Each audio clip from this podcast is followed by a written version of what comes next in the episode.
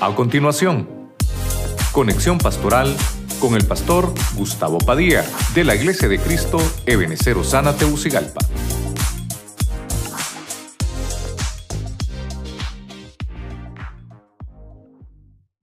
Vamos a leer esta carta que es del apóstol Pablo y dice Hebreos 12:7. Soportad la corrección y así Dios os tratará como a hijos. ¿Acaso hay algún hijo a quien su padre no corrija? Mire que es un pasaje muy pequeño, es un pasaje muy corto. Yo le subrayé esa frase que dice, Dios os tratará como a hijos. Y, también hay un pasaje que dice, el que el Señor tiene como hijo lo corrige, ¿verdad? Y esto es interesante porque quiere decir que cuando hay corrección, entonces hay paternidad. Y traté de, buscar algún nombre esta noche para ponerle al tema y le puse por tema, le puse por nombre al tema la asignación paterna. Oramos, Padre Celestial. De nuevo te damos gracias y te pedimos que estés con nosotros en este momento que vamos a impartir tu palabra, que te manifiestes con poder, que te manifiestes con gloria. Te pedimos que tomes el control, Señor, en medio de toda situación, en cada pasaje bíblico que vamos a leer esta noche, que sea tu Espíritu Santo también manifestándose, Señor, en cada uno de nosotros, en nuestras vidas, y que cada palabra, Señor, que venga de tu escritura bendita, pueda traer bálsamo a nuestro corazón. Bendice los que están a través de la radio, a través de la televisión, a través de las redes sociales también, ahí en casita escuchando tu palabra, que también puedan ser bendecidos. Te lo pedimos en el nombre poderoso de Jesucristo. Gracias Señor. Amén. Y amén. La iglesia le da palmas fuerte al Señor. Gloria a Dios. Amén. Eh, puse la palabra asignación porque eh, es, es un establecimiento de lo que le corresponde eh, a un padre, ¿verdad? eso es lo que quiero mostrarle. Lo que voy a tratar de, de, señalarle hoy es padres, vamos a ver padres a través de la Biblia que nos van a dar una, una enseñanza eh, de lo que debemos de aplicar a nuestro hogar. Puede, mm, podemos ver obviamente que nuestro Padre Celestial es nuestro mayor ejemplo.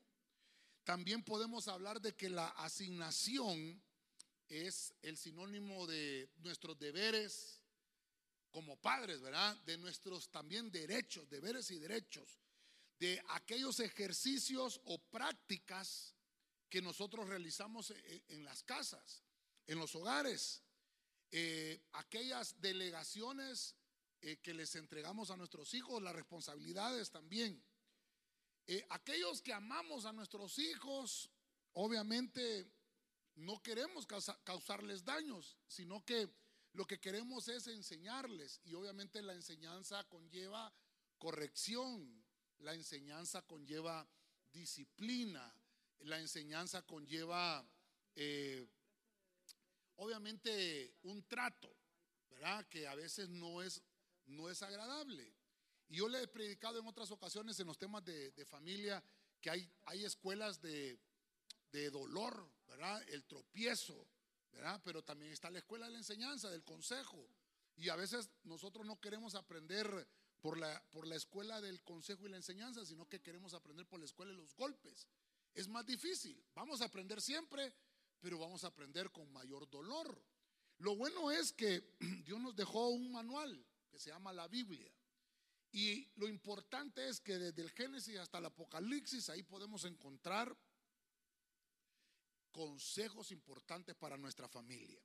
Voy a poner el primer punto de la noche. Quiero que vaya conmigo a Mateo capítulo 2 versículo 13. Voy a leer la versión Reina Valera 60. Después que partieron ellos, he aquí un ángel del Señor apareció en sueños a José y dijo, levántate, toma al niño y a su madre y huye a Egipto y permanece allá hasta que yo te diga, porque acontecerá que Herodes buscará al niño para matarlo. Verso 14. Y él despertando, tomó de noche al niño y a su madre y se fue a Egipto. Ok, vamos a, desarrollar al primer ejemplo de, del tema. Este, este es José. Entonces, bueno, vengámonos aquí a la pizarra. Recuerden que estamos en escuela para el hogar. Eh, vamos a ver a José. José significa al que Dios añade, ¿verdad? Y como estamos hablando de la asignación paterna, eh, vamos a ver al primer padre y es José, que es el padre, lo vamos a llamar así, el padre putativo de Cristo. Cuando digo el padre putativo es eh, porque se le asignó, ¿verdad? Ese padre se le asignó a Jesús, ¿verdad? Eh, no fue que no fue que José adoptó a Cristo, ¿verdad? Sino que es un padre putativo. Se le dijo, José, van a hacerle un niño a María y tú te vas a encargar de enseñarle. Por eso es, por eso es que le puse el tema asignación. Y mire usted cómo el ángel, el ángel se le apareció varias veces a José y se le aparecía en sueños. Y entonces le dijo, vas a tomar a, vas a tomar a María, vas a tomar a la mamá, vas a tomar al niño y lo vas a llevar a un lugar seguro, porque Herodes anda buscando para matarlo.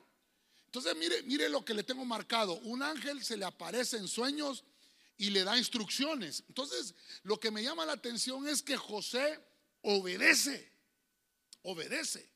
Porque hubiéramos leído ese pasaje, pero también al final hubiéramos dicho, bueno, eh, José se despertó en el verso 14, ¿verdad? José se despertó, pero dijo, ah, es un sueño, O es una pesadilla, no le voy a hacer caso. No, mire qué interesante. José, como una asignación paterna, entendió. Y le voy a poner a José que era receptivo a Dios. Repita conmigo, receptivo a Dios. Dígale al que tiene la par, tienes que ser receptivo a Dios. Vuélvale a decir, tienes que ser receptivo a Dios. ¿Sabe cuál es uno? ¿Sabe cuál es uno de los problemas que tenemos nosotros? Yo estoy arrancando con el tema, que a veces no somos receptivos a lo que Dios nos está diciendo. Nosotros estamos orando, le estamos pidiendo al Señor por nuestra familia, Estamos pidiendo, le estamos pidiendo señales al Señor y Dios nos está mandando señales, pero, pero nos hacemos, hermano, eh, no hacemos caso, no obedecemos. Y entonces eh, no tenemos la receptividad. Dios está mandando la contestación. Y, hay algo tan importante que a eso se le llama dirección. Cuando yo soy receptivo a, a las direcciones de Dios, entonces voy a llevar a mi familia por buen camino. Vamos a ver, levantemos la mano los que somos padres de familia. Levantemos. Ah, mire, mire qué bueno, ¿verdad? Todos los que somos padres de familia aquí necesitamos dirección. La dirección que necesitamos tiene que venir del cielo. Aquí, mire, aquí yo sé que usted también a veces pide consejo. A veces nos acercamos al jefe de trabajo y le decimos, mire jefe que estoy pasando por tal situación, ¿qué cree usted que sea bueno? Y, a veces el jefe no es cristiano, ¿verdad? Pero como es mi jefe, yo creo que el jefe me va a dar un buen consejo. No, no, no es así. El jefe está puesto eh, arriba de usted porque es bueno en su trabajo, pero tal vez, en su, tal vez su familia está hecha pedazo, tal vez hasta divorciado está. Y no le puede dar un buen consejo, más bien, más bien puede ser al revés. Usted que tiene la luz de Cristo lo puede evangelizar a él para que la familia de su jefe pueda ser restaurada. ¿Cuántos dicen gloria a Dios a eso? La dirección divina, hermano, viene solo a los corazones que están preparados para recibir las instrucciones divinas. Estoy poniendo la asignación a José. ¿Por qué? porque José estaba preparado su corazón para recibir esa dirección de Dios. Cuando tu corazón esté preparado, Dios te va a enviar su palabra. Estamos en la casa del Señor y Dios en su casa le habla a sus hijos. Y siempre hay palabra para que nuestras familias obtengan dirección en el camino que Dios quiere que vaya nuestra familia. Amén. Dele palmas al Señor, pues. ¿Cuántos dicen gloria a Dios? Amén. tenemos, a, tenemos a Chepe, ¿verdad? Siempre hablamos de algún José los viernes de familia. Vamos a ver el segundo punto. Primera de Samuel capítulo 16, verso 11. Biblia textual. Y preguntó Samuel a Isaí, ¿han terminado de pasar los jóvenes? Y él respondió, queda el menor. Y aquí está pastoreando el rebaño. Y dijo Samuel a Isaí, envía por él, porque no nos reclinaremos hasta que él venga aquí. Esta versión que estoy leyendo eh, dice que no nos reclinaremos. Hay otras versiones que dice, no nos vamos a sentar a la mesa hasta que no venga David. De David está hablando. ¿Quién es Isaí? Isaí es el papá de David. Entonces, quiero que recuerde el tema la asignación paterna. Entonces, puse de ejemplo primero al padre putativo de Cristo, a José. José lo que nos enseña es que él era receptivo a las instrucciones de Dios. Él sabía que tenía que recibir la dirección divina. Ahora encuentro a Isaí. Recuerde que Isaí eh, fue un padre también escogido. Ya vamos a, vamos a desarrollar a Isaí. ¿Por qué escogí a Isaí como una asignación? Porque Isaí cometió, eh, vamos a llamarlo así, cometió, vamos a llamarlo adulterio. Entonces, Isaí tuvo un hijo fuera del matrimonio. ¿Quién era? David. Pero él no, él, se hizo responsable, él no se desobligó. Mire lo que estoy tratando de mostrarle a través de la Biblia. Él no se desobligó de David. Tal vez tiene un montón de errores Isaí que hay que marcarle, claro, pero, pero el hecho no es venir a hablar mal de la gente, ¿verdad? El hecho es que aprendamos. Entonces Isaí eh, era el menor, David era, como una canita al aire. Yo le decía a usted, eh, creo que uno de los temas del domingo hablamos de eso, que no, no hay hijo que no tenga despropósito. Todos los hijos de Dios son herencia de Jehová. ¿Cuántos dicen amén? Entonces Isaí, de alguna manera, eh, de alguna manera Isaí tenía que haber entendido que, que en su familia había algo especial.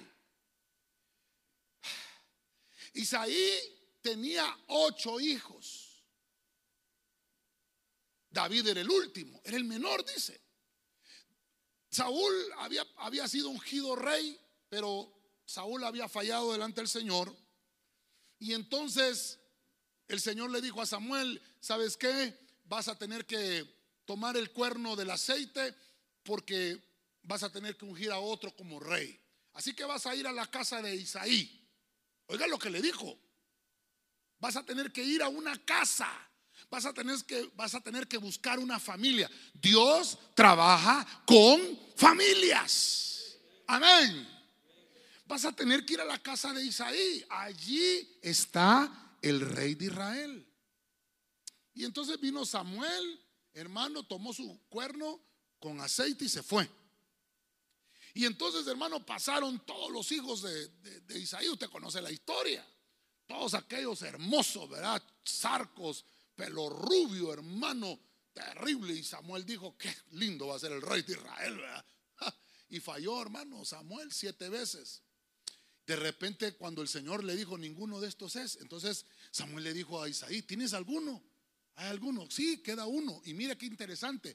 ¿Sabe cómo le dijo Isaí? Está pastoreando. Bueno, bueno. Yo aquí ya le di un poquito de chepe a usted. Isaí le tenía asignadas tareas a David, labores caseras. Yo sé que usted ahorita está diciendo, no, pastor, eh, él estaba pastoreando en una labor ministerial. Ahorita, ahorita no pensemos en el ministerio. Ahorita pensemos en la labor casera que tenía que hacer David. Dígame los jóvenes. ¿Vinieron los jóvenes hoy? ¿Sí vinieron? ¿Cuántos lavan trastes? Poquito, amenes. Bajaron los amenes. ¿Cuántos barren y trapean? Más o menos. Después, después voy a hablar con sus padres a ver si es cierto. Pero tenemos que hacer la, labores caseras, hermano. Ay, no es que me acabo de pintar las uñas, mamá. Bueno, póngase guantes, hay guantes para lavar trastes, va. No hay excusa. Hay que enseñarle a los jóvenes, hermano. Yo le he explicado a usted que cuando nosotros, hermanos, les ponemos responsabilidades a nuestros hijos, ellos, ellos mismos van a entender el valor de las cosas. Cuando usted les da todo y les provee de todo a sus hijos, ellos mismos no, no van a valorar lo que, lo que usted les entrega. Mire Isaí. No, dice, él está pastoreando allá afuera. Lo tengo haciendo una labor y sé dónde lo tengo. Mire lo que le estoy anotando hoy a Isaí. Isaí le dijo, ¿sabes qué, David? Vas a tener una labor, vas a tener una tarea estas ovejitas te las voy a entregar. Van a ser tu responsabilidad. Yo no sé si usted tiene perritos. ¿Tiene perritos en la casa? Alguien me va a decir, Chucho, solo yo, pastor. Ah, ya le conté yo aquella historia de que una vez estaba, estaba, dicen que un matrimonio, estaban a eso de la medianoche y se oían ruidos en la casa, hermano. ¿Quiénes son miedosos aquí, hermano? Y más ahorita que está lloviendo, cuando truena, hermano. Y, las tres divinas personas, dicen las mujeres, ¿verdad? Y hermano, y se oía aquel ruido. Y entonces la señora le dijo al, marido, ¿verdad? Levantate, chepe, le dijo. Ladra para que digan que tenemos perros, le dijo. Y el marido le dice, mejor levantate, asomate para, por, la ventana de la casa para que vean que asustan. es que aquel no se quedó atrás, ¿verdad? Pero mire qué terrible, hermano. No, es que en la casa todos tenemos que apoyar en algo, ¿va? Eso es lo que le quiero decir, pues. El punto es que hay que asignarle a nuestros hijos y dejarles tareas a todos. Todos tenemos que hacer algo. Entonces, ¿por qué, ¿por qué le estaba mencionando lo del chuchito? ¿Quiere tener un chuchito? Bueno, entonces agarre al muchachito y diga, vamos a tener un chuchito, vos lo vas a cuidar. Si se hace popó, vas a limpiar el popó. ¿Vea? Si se hace del uno, si se hace del dos. Si, si no limpias, entonces vamos a regalar el perrito. Eh, tiene que enseñarle responsabilidades. Por eso le puse que es una asignación paterna. Enseñarle labores caseras. Y mire qué importante. Mire qué importante. A esto se, esto se llama descendencia. ¿Sabe por qué? Porque lo que le enseñó Isaí a David, David se lo enseñó a sus hijos. A Salomón, porque Salomón fue el que lo heredó el, el trono de David. Y Salomón a sus hijos, a los hijos que heredaron el trono y así sucesivamente. Porque dice la Biblia que, mire, qué interesante, que de Isaí de Isaí salió, hermano, una descendencia real. Hermano, nosotros a veces no nos damos cuenta que nuestra familia es una familia sacerdotal, que nuestros hijos son ministros. Nuestros hijos, nuestras hijas no son cualquier cosa. Por eso es que el enemigo está tratando fuertemente de quererlo destruir pero no va a poder porque mayor es el que está con nosotros que el que está en el mundo y ninguna arma forjada contra nuestra familia va a podernos hacer daño porque Cristo Jesús pagó el precio por nosotros y por nuestra familia. ¿Cuántos dicen gloria a Dios? Entonces cuando nosotros permanecemos obedientes a nuestras labores caseras, obtendremos elogios aún de las personas externas a nuestra casa. Aún la gente de afuera va a decir, caramba, qué niños los que tiene fulano, mengano. Porque eso es importante. Y, y máxime que somos cristianos. Tenemos que dar ejemplo. En Josué capítulo 1, verso 1. Mire, váyase conmigo a la, a la versión Félix Torres Amat. Oiga esto. Y sucedió que después de la muerte de Moisés, siervo del Señor, habló el Señor a Josué, hijo de Nun, ministro de Moisés. Escogí Josué 1.1. Eh, eh, se viene mencionando a Josué, hijo de Nun, desde el libro de los Éxodos. Éxodo, Levítico, Números, Deuteronomio. Se viene mencionando Josué, hijo de Nun, Josué, hijo de Nun, Josué, hijo de Nun. Y entonces, como estamos hablando de la asignación paterna, ¿por qué la Biblia, por qué la Biblia pone Josué, hijo de Nun? Entonces quiere decir que hay algo, hay alguna tarea que hizo este hombre. No va, no va, no va la Biblia a, desperdiciar tinta, por decirlo de alguna forma, ¿verdad? A estar poniendo Josué hijo de Nun, Josué hijo de ¿Sabe qué significa Nun? Significa perpetuidad. Eso significa Nun. Lo que me llamó la atención en esta versión Félix Torres Amat, que dice que Josué era, era ministro de Moisés. Eso era Josué, ministro. Josué era un ayudante cuando, cuando Moisés salió de Egipto con todo el pueblo. Eh, había un muchacho joven llamado Josué. Tenía 40 años. 42 dice la Biblia. Moisés tenía 80. O sea que Moisés doblaba la edad de Josué. Josué no quiso hacer ninguna otra cosa más que ser siervo de Moisés. Eso quiso Josué. Dijo Josué, no, yo voy a ayudarle a Moisés. Yo le voy a ayudar a cargar la vara, yo le voy a ayudar a, llevar las cosas que él necesite. Yo, le, yo voy a estar con Moisés. Por 40 años hizo eso Josué.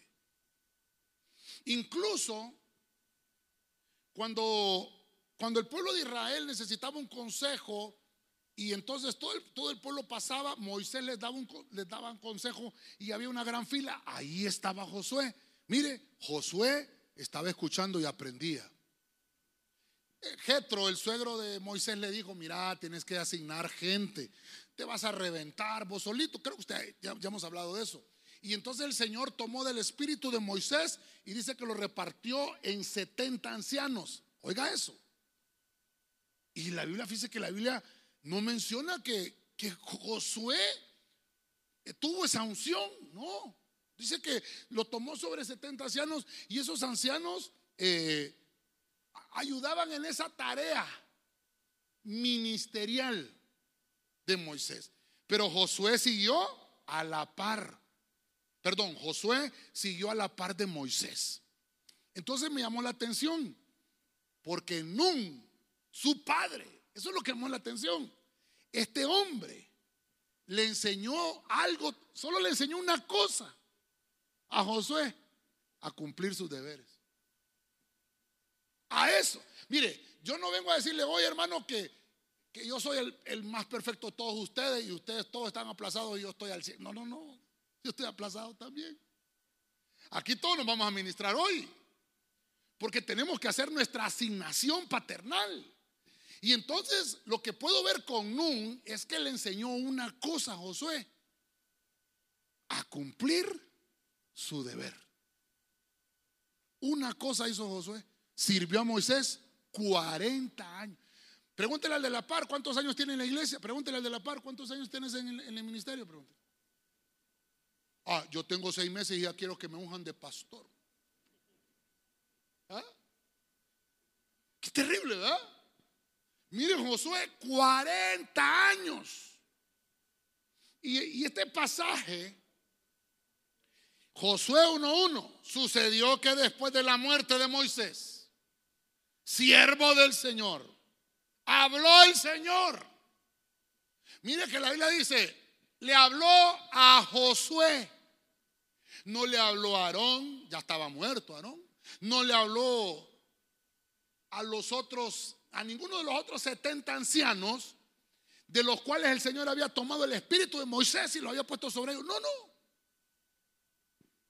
Le habló a Josué que había estado con Moisés 40 años. ¿Está conmigo, hermano? ¿Se da cuenta? Y esta versión ya no le pone Josué, siervo de Moisés. No le pone así. Le dice Josué, ministro. Ministro viene de trabajo. Eso es ministro, trabajador. ¿Quiénes son los más aptos para gobernar? Diga conmigo, no me molesto, pastor. Yo sé que usted tiene color político. No, no, pastor, no se meta con mi partido. Terrible, hay que meterse con los partidos políticos es complicado. Es como meterse con el fútbol, ¿verdad? Dios santo. ¿Cómo se mete con mi Olimpia, pastor? O con, o con mi Motagua. O con mi Real España. Con los de San Pedro del Maratón. No, también Real España, ¿verdad? Tampoco. Platense. Dios santo. Mejor no hablemos de eso. Ya le dije, complicado, complicado. Pero hermano, los más aptos para gobernar son, ¿sabe quiénes son? Los que han aprendido a obedecer. Sencillo. Los más aptos para gobernar son los que han aprendido, aprendido a obedecer. Se comienza con lo poco para obtener después lo mucho. Recuerde que la Biblia dice, en lo poquito me fuiste fiel, sobre mucho te pondré. Entonces, Josué, le puse aquí yo, entrenado. Diga conmigo, entrenado. 40 años viendo cómo Moisés tomaba decisiones. 40 años Josué viendo cómo le llegaban a poner quejas a Moisés. Y decía, mm, en esta ocasión Moisés tomó esta decisión. Mm, ya la notaba. Agarraba el, iPad, ¿verdad? Anotaba. Fue entrenado. Aprendió. Y mire cómo Dios lo tomó en cuenta. Por eso le tomé Josué 1.1.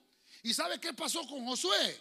Fue el que Dios le dijo, vas a tomar la tierra prometida vas a conquistarla. Esfuérzate y sé muy valiente. Ahora, ¿de quién es el crédito?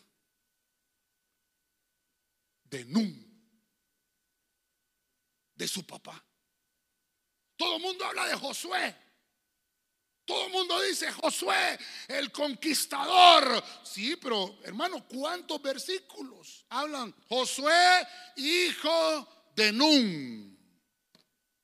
Nun es también hasta, creo que un número, una letra del alefato hebreo, si no, me, si no mal recuerdo. Terrible.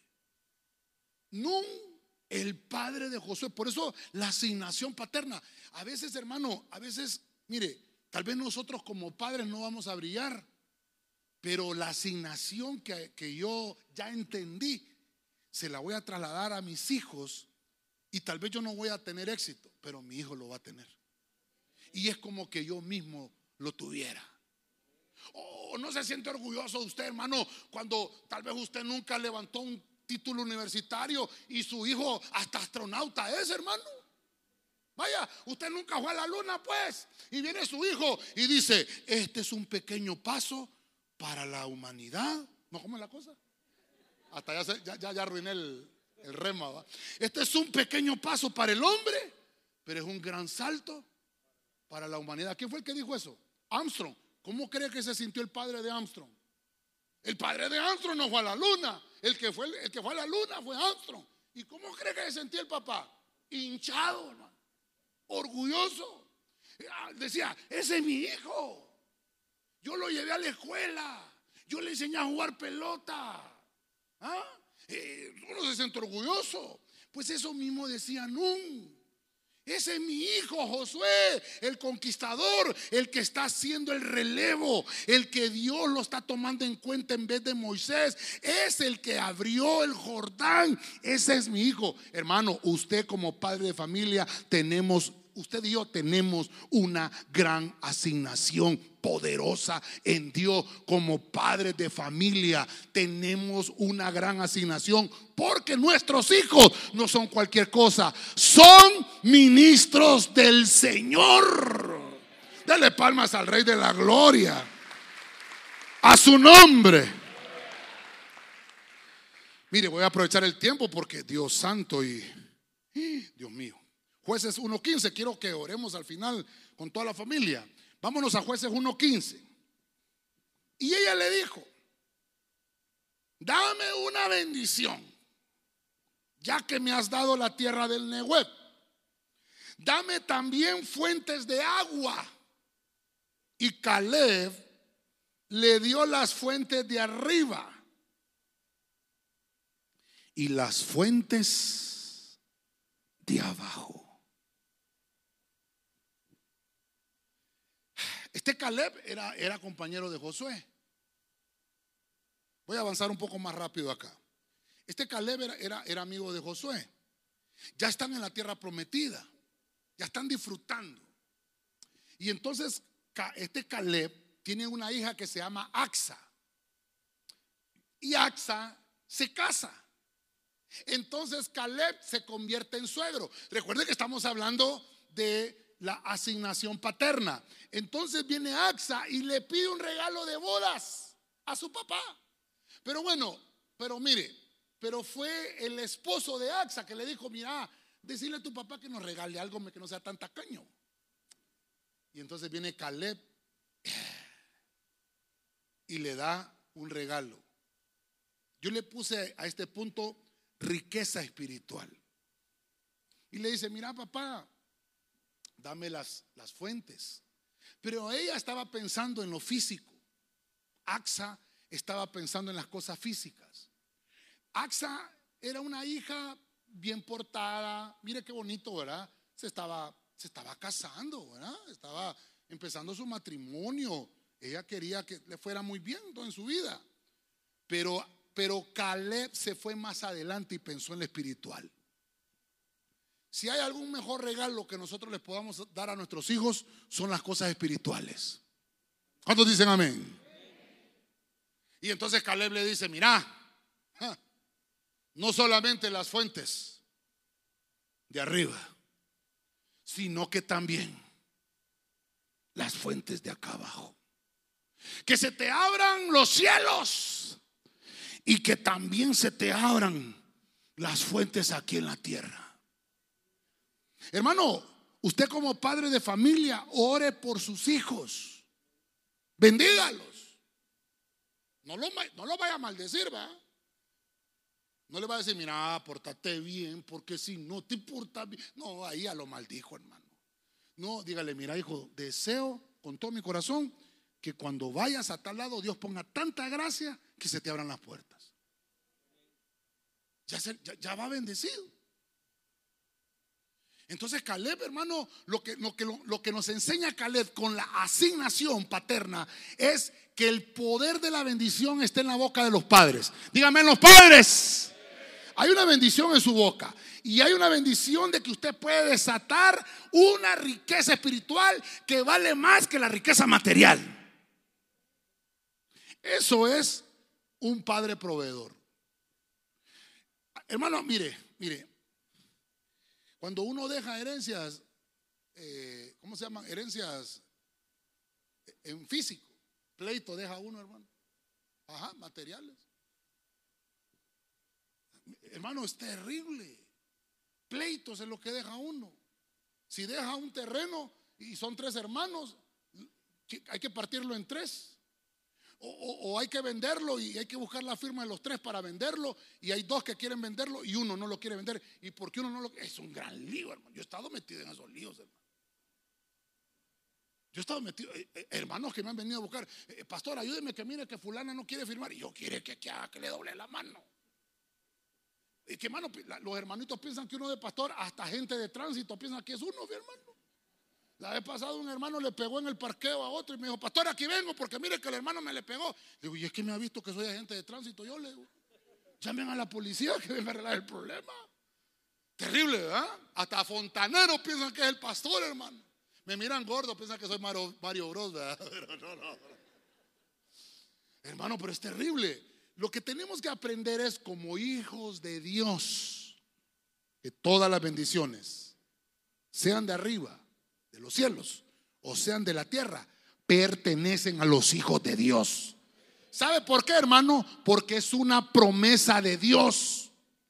Es una promesa de Dios.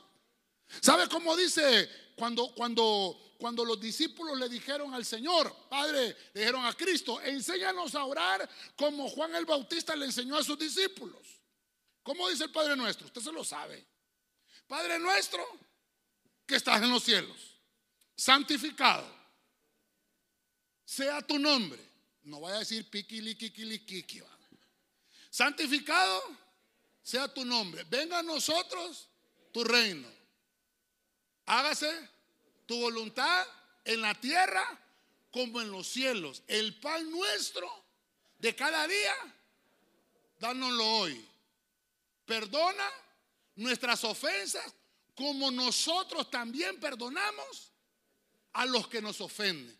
No nos dejes caer en tentación, mas líbranos del mal porque tuyo es el reino. Hermano, ¿en qué momento, en qué momento estamos dirigiendo esa oración a la tierra? ¿A dónde la estamos dirigiendo? Al cielo. ¿De dónde viene nuestra bendición? Que se haga en la tierra, estamos diciendo al Señor, ¿cómo se hace? En el cielo. Perdóneme, ¿y en el cielo hay pobreza? No hay pobreza. Hermanos, si la Biblia dice, ¿sabe qué? Aquí en Tegucigalpa tenemos problemas de agua, ¿sí o no? Y en el cielo hay mar de cristal, dice la Biblia. ¿Y por qué tenemos problemas de agua en Tegucigalpa? Si, si oráramos en realidad, como tenemos que orar, no hubiera problema de agua en Tegucigalpa. Vaya pues, dice la Biblia que arriba en el cielo hay calles. Y si hay calles, si hay calles, hermano, ¿quién conduce en una calle? Un carro, ¿no? ¿Qué carro tendrá usted en el cielo? ¿O no? ¿O cree que va a andar? Qué bonita la calle para andar con estos caites aquí. ¿Ah? Perdóneme, perdóneme. ¿O cómo cree usted que es el cielo? Va a andar así con unas alitas así. Ajá, hermano gordo. Ajá, hermana flaquita. Le va a decir, no.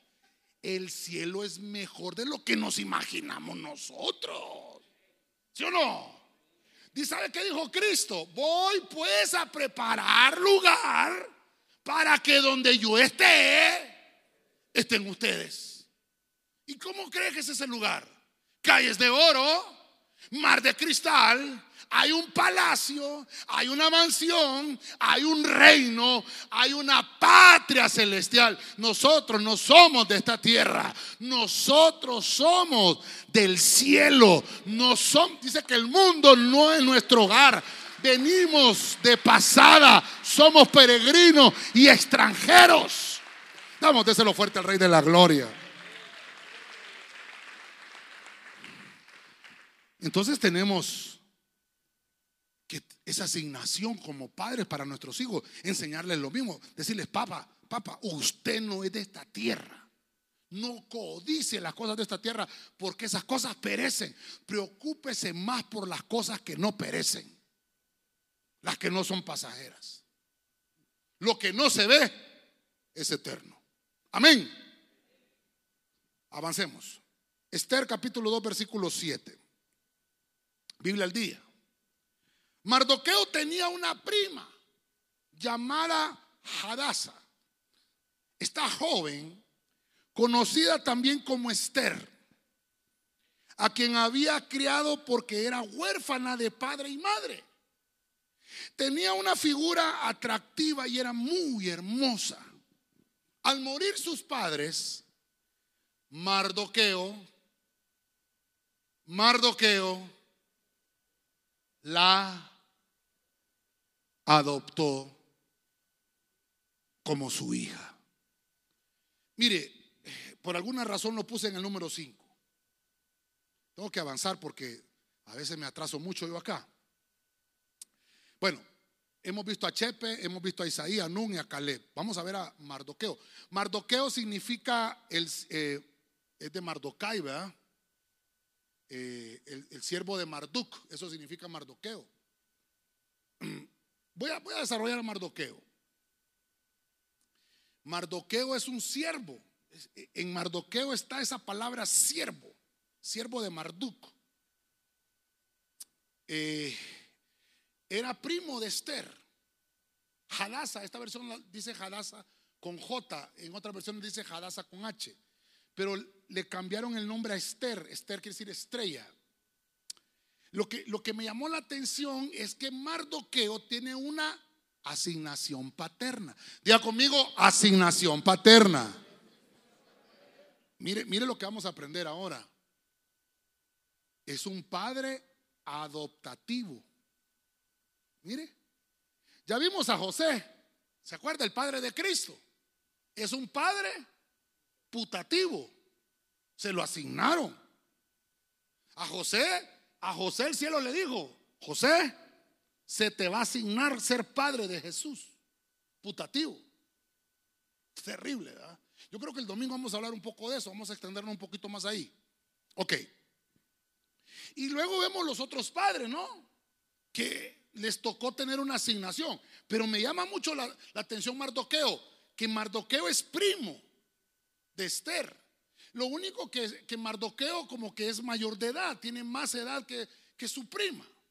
Yo no sé aquí cuántos tienen eh, familiares así, que son primos, pero tal vez su primita tiene, ¿qué? 8 años y usted tiene 25. Algo así era, ¿no? La cuestión es que Mardoqueo la adopta porque Esther era, era huérfana. Mire, me voy a meter en un lío. Diga conmigo, no me molesto, pastor. No, pero diga, ¿cómo que no se va a molestar? No me molesto, pastor. Hay gente que dice, a mí no me gusta adoptar, eso no es de la Biblia. Y no nos adoptó a nosotros el Señor, pues hermano, perdóneme. Si nosotros no éramos hijos. Dice la Biblia que el pueblo de Dios es Israel. Y a nosotros nos adoptó.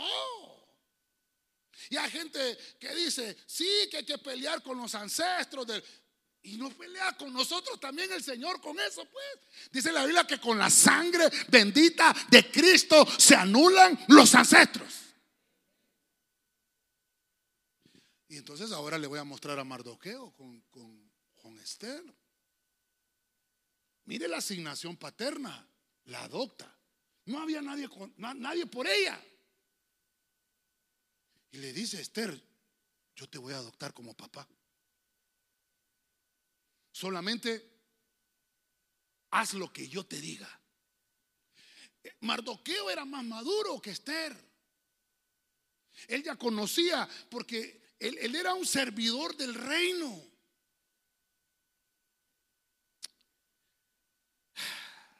Mardoqueo, por eso le puse ahí, tuvo a Esther bajo cuidado. Dice ahí que Esther era hermosa. mire cómo dice la Biblia, hermano tenía una figura, mira cómo dice ahí.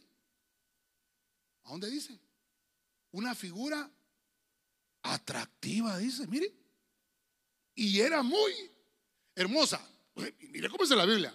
Figura atractiva y era muy hermosa. Es que eh, una cosa es ser hermoso y otra cosa es tener una figura atractiva.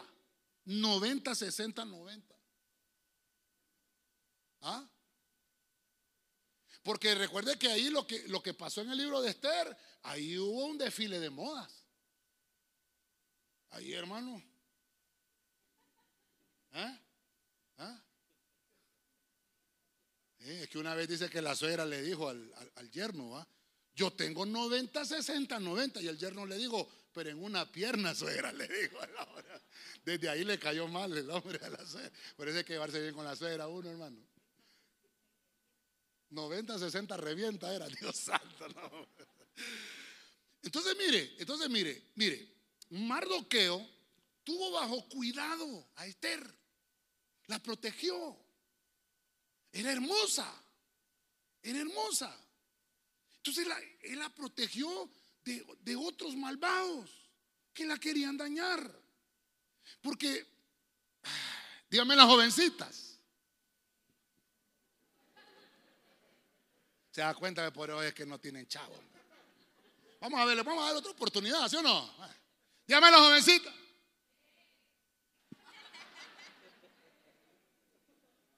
Yo no sé, pastora, vamos a tener que hacer una filmina de oración para que le vamos a poner las Esther, le vamos a poner, ¿verdad?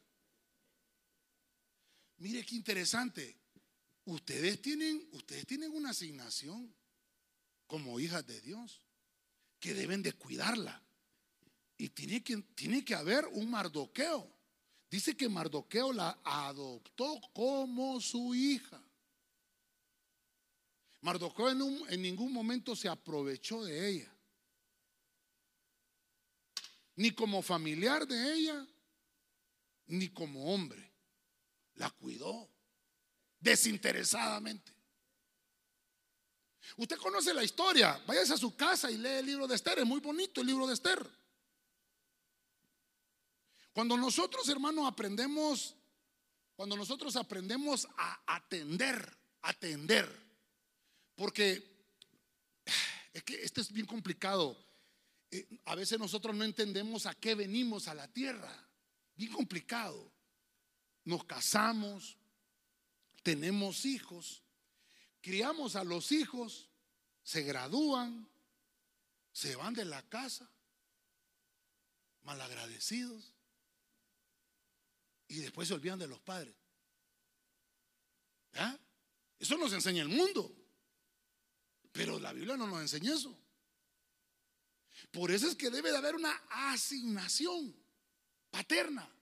Debe de haber un agradecimiento. Usted va a encontrar en la Biblia cómo después honraron a Mardoqueo. Dice la Biblia que el rey no podía dormir. Más adelante lo dice. El rey no podía dormir y dice, no puedo dormir, no puedo dormir. Y entonces se levantó y empezó a buscar en los libros. Busquen a alguien, es que a alguien no se ha honrado. Y entonces uno le dijo, es que se han olvidado de Mardoqueo. Mire que, mi hermano, mire cómo es Dios. Yo no sé a quién le está hablando Dios. Recuerda que estamos en el año del reconocimiento. Amén, hermano. Dios no se va a olvidar de reconocerte.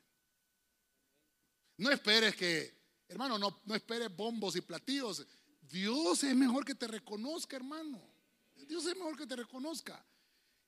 Cuando este hombre hizo su trabajo, él no esperó un reconocimiento. Se tardó, se tardó ese reconocimiento, se tardó. Lo que le quiero dejar es que él aprendió a atender muy bien a lo que tenía que tener bajo su cuidado. Eh, Mardoqueo entendió que tenía que cuidar a su familiar, a su prima, Esther. Y como una asignación paterna dijo, yo la voy a adoptar como padre. Hermano, ¿no le, suena muy parecido a nosotros?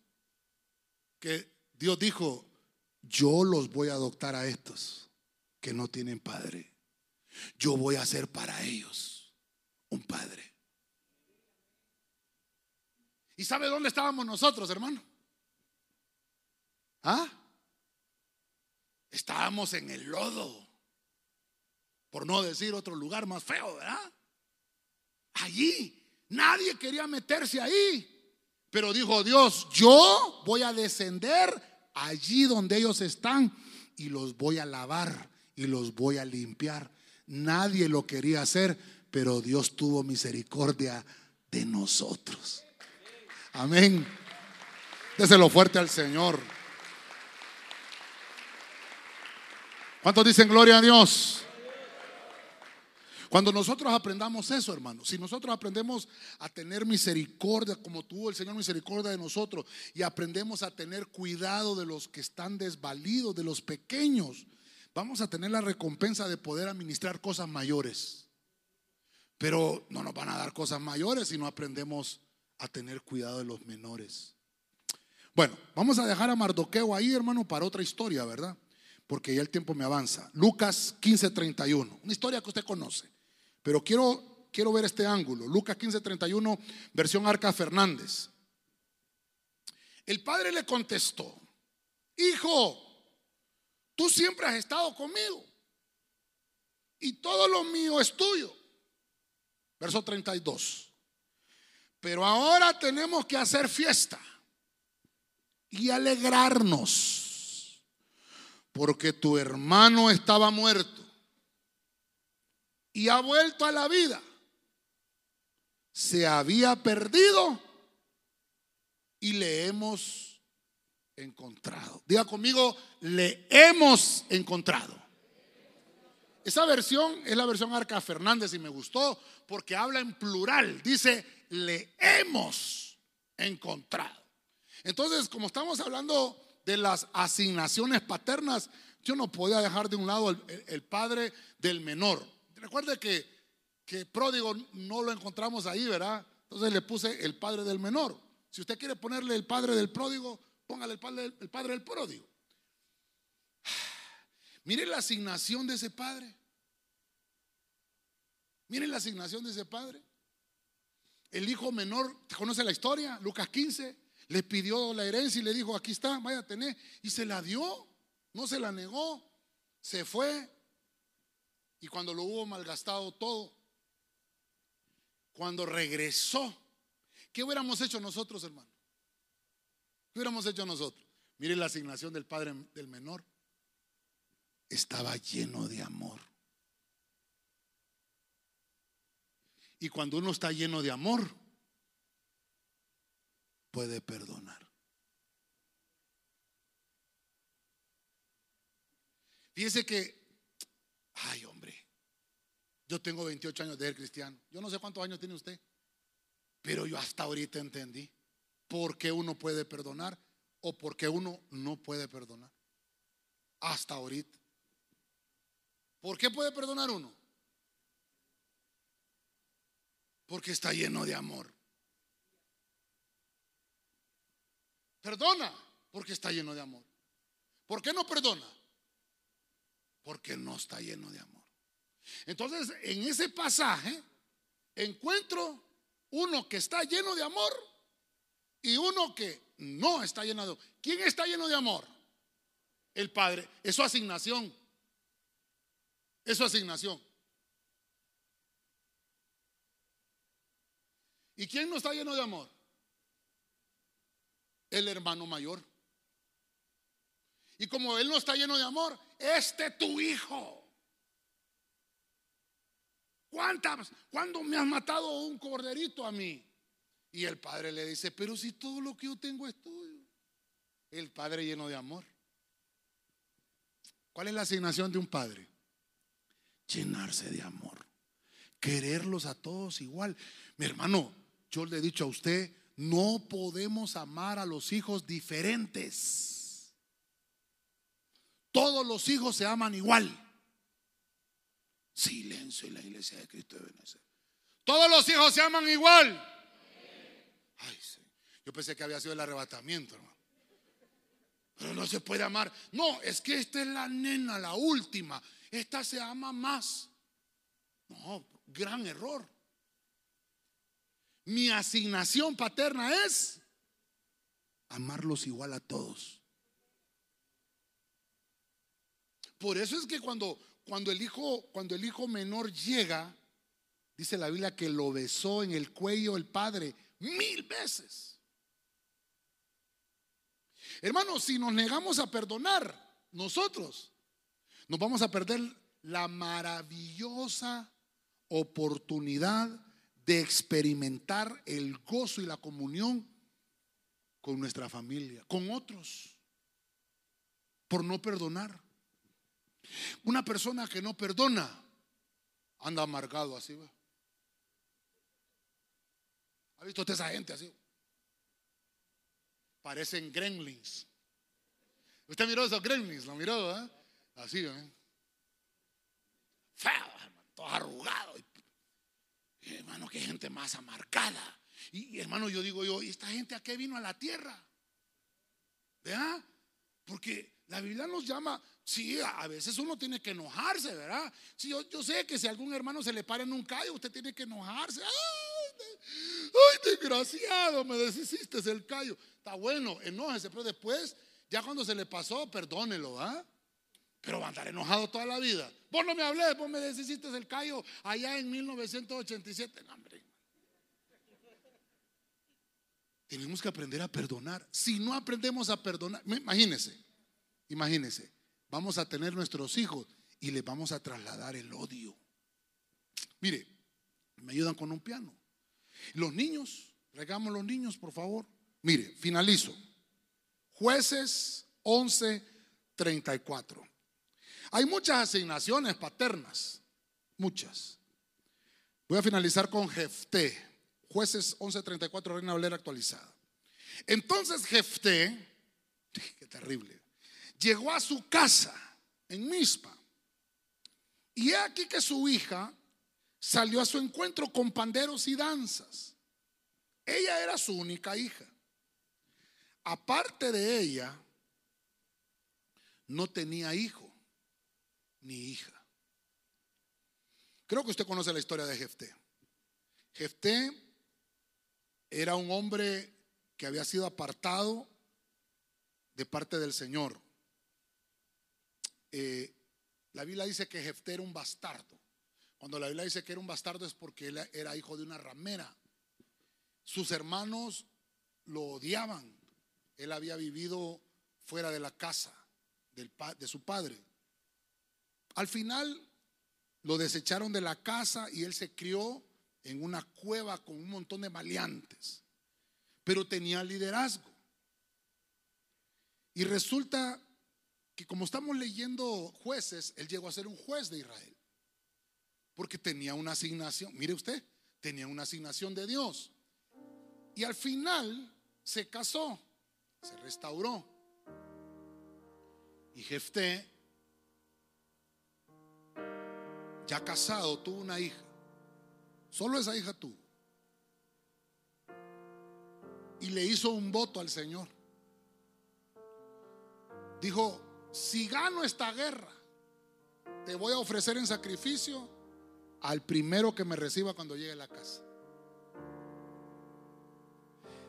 Jefté había tenido, ya le, expliqué en un ratito, va una vida bien complicada, difícil y se le complicó con ese voto. Le puse un voto irreflexivo. Pero me, interesó algo de, de Jefté. Como estamos hablando del asignamiento paterno, él lo cumplió. Fíjese que Jefté no tuvo descendencia. No mató a su hija, no la ofreció en sacrificio, sino que lo que hizo Jefté cuando él regresó a su casa, la que salió a su encuentro, el pasaje que estamos leyendo, dice su hija salió a su encuentro con panderos, fue ella la que salió a recibirlo. Entonces lo que hizo Jefté, Jefté fue ofrecerla a ella al servicio del Señor y ya no se casó. Entonces Jefté ya no tuvo descendencia. Mire qué terrible. Mire qué terrible. ¿Qué haría usted y qué haría yo? Me enojaría yo con Dios por tomar un voto a la ligera. Entonces, tal vez termino hoy un poquito así, ¿verdad? Con, este ejemplo, pero me llama mucho la, atención porque a veces, a veces tomamos compromisos con ligereza.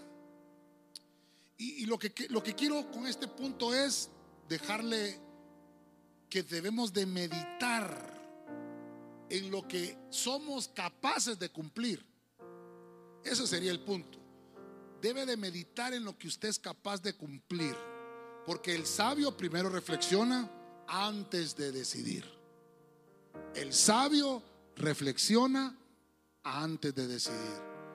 El sabio, antes de tomar una decisión, dice, mañana le contesto. Eso es el sabio. Y tal vez la persona le dice, no, no, no, no, ahorita me tenés que decir. No, no, ahorita no puedo. Mañana te contesto. Porque uno siempre tiene que reflexionar. Eso es una asignación que tenemos como, como padres. Y obviamente una asignación que tenemos como familia. Por eso yo le puse el tema la asignación paterna. Jefté no se amargó porque él entendió que él había fallado. No le echó la culpa a Dios. No le echó la culpa a Dios y entendió su comisión. Y dice la Biblia que él al final juzgó a Israel, hizo la comisión por la cual Dios lo llamó y terminó su carrera. Pero debemos de entender que nuestra asignación paterna debemos de cumplirla. Y que la vamos a terminar con el éxito con el cual debemos de terminarla. Dios ya te la entregó. Depende de nosotros cómo queremos finalizarla. ¿Cuántos dicen amén? Dele palmas fuerte al Señor. Gloria a Dios. Quiero finalizar haciendo una, una pequeña conclusión. Bueno, este le decía yo que la asignación paterna son aquellas cosas que yo tengo como responsabilidades eh, paternales, pero dentro de la Biblia hay muchos padres, ¿no? Nuestro Padre Celestial es el primero, ¿verdad? Y como gran ejemplo también está el Padre Abraham. Pero para poder ver las asignaciones tácitamente, eh, vimos por lo menos siete. El primero de ellos vimos a José. Nos enseña José, el padre putativo de Jesús, la asignación de ser receptivo a Dios. Eso nos va a dar dirección en nuestros hogares. Esto es algo muy importante que debemos de, tener en cuenta. Número dos, eh, vimos a Isaí, el padre de David. Nos enseña que la asignación paterna de Isaí fue enseñarle a David las labores caseras. Y eso obviamente trasladarlo a su descendencia. descendencia. Vimos también en el punto número 3 a Nun, el padre de Josué. ¿Cuál fue la asignación de Nun sobre Josué? Cumplir los deberes. Eso le enseñó Nun a Josué. Obviamente aquel joven que fue entrenado por aquel gran siervo llamado Moisés. Número 4, vimos a Caleb. Cuando su hija Axa le pidió, le pidió una riqueza. Caleb eh, tomó su asignación paterna y se fue más allá de una riqueza material y le, le entregó una riqueza que es más grande, que la riqueza espiritual. Porque los padres tenemos que ser proveedores. Número 5, en el libro de Esther vimos a Mardoqueo. Eh, aquí hay un parentesco de Mardoqueo con Esther, eran primos. Mardoqueo tenía mayor edad que Esther, pero dice la Biblia que adoptó como padre a Esther y dice que la tomó bajo su cuidado. Y los vínculos que ellos tenían fueron, fueron tan grandes que Mardoqueo la, le ayudó tanto a Esther que llegó a ser reina. Mira qué interesante. En el punto 6 vimos el ejemplo y la parábola de, que cuenta Cristo en Lucas capítulo 15. El padre del hijo menor. Dice la Biblia que este padre tenía una asignación paterna. Cuando uno perdona es porque está lleno de amor. Cuando uno no puede perdonar es porque carece de la llenura del amor. Y por último, eh, vimos el punto número 7, vimos a Jefté, que tenemos una asignación paterna de hacer votos familiares, pero, pero debemos de hacerlos reflexivos, no como lo hizo Jefté, un voto irreflexivo. Pero sí se le aplaude a Jefté el cumplimiento de ese voto, porque él entendió que tenía su asignación paterna. Amén y amén. Dele palmas al Señor.